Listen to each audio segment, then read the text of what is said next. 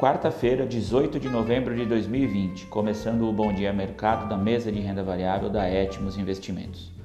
O índice Bovespa ontem se descolou do exterior negativo, resistiu à realização de lucros global e fechou em alta de 0,77%. Foi o terceiro dia seguido positivo e levou à superação dos 107 mil pontos, o maior nível desde fevereiro. O ganho no mês já está em 14%, segue em destaque a forte entrada de investidores estrangeiros.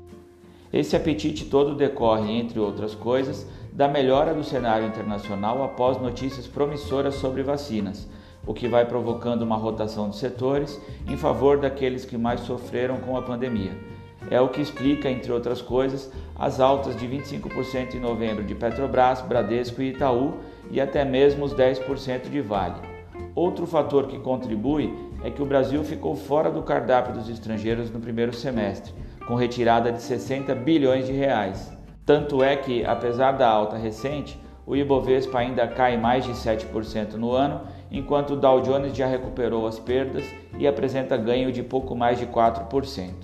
Entre as maiores quedas do pregão, tivemos os papéis da Suzano, que mesmo depois do sucesso na emissão da dívida a uma taxa surpreendentemente baixa, encerraram pressionados pela queda de 1,5% do dólar, que fechou em 5,34. Os juros também cederam, com a curva de DIs fechando até 5 pontos base. O real teve o melhor desempenho entre 24 moedas emergentes, apoiado pela sinalização do Banco Central, que pode atuar para evitar uma disparada do dólar com operações de overhead.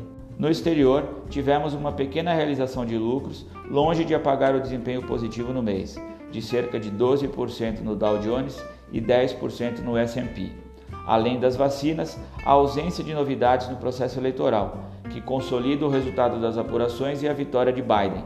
Mas é importante seguir monitorando o crescimento dos casos de coronavírus na Europa e nos Estados Unidos, onde mais alguns estados decidiram ontem novamente adotar restrições. Aqui no Brasil, depois da novela envolvendo os testes com a Coronavac, o governador de São Paulo, João Dória, disse que os primeiros lotes devem chegar nesta quinta-feira.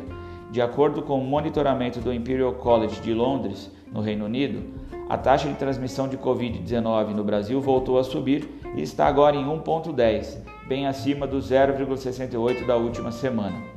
Passado o primeiro turno das eleições municipais, o Senado decidiu votar esta semana apenas matérias pendentes esse esforço não contemplará pautas prioritárias para o governo e a equipe econômica, como a lei do gás e os marcos legais das ferrovias e do setor elétrico.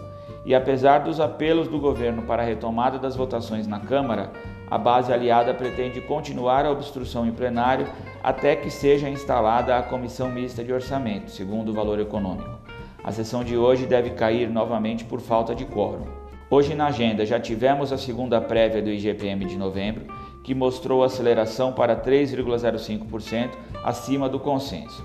Na Europa saem dados de registros de veículos novos e a inflação ao consumidor, o CPI, de outubro.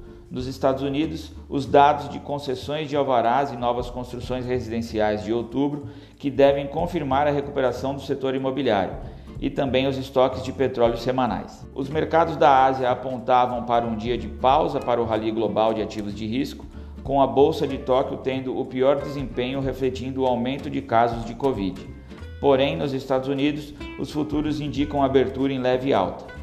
É isso por hoje, uma excelente quarta-feira e bons negócios. Até amanhã.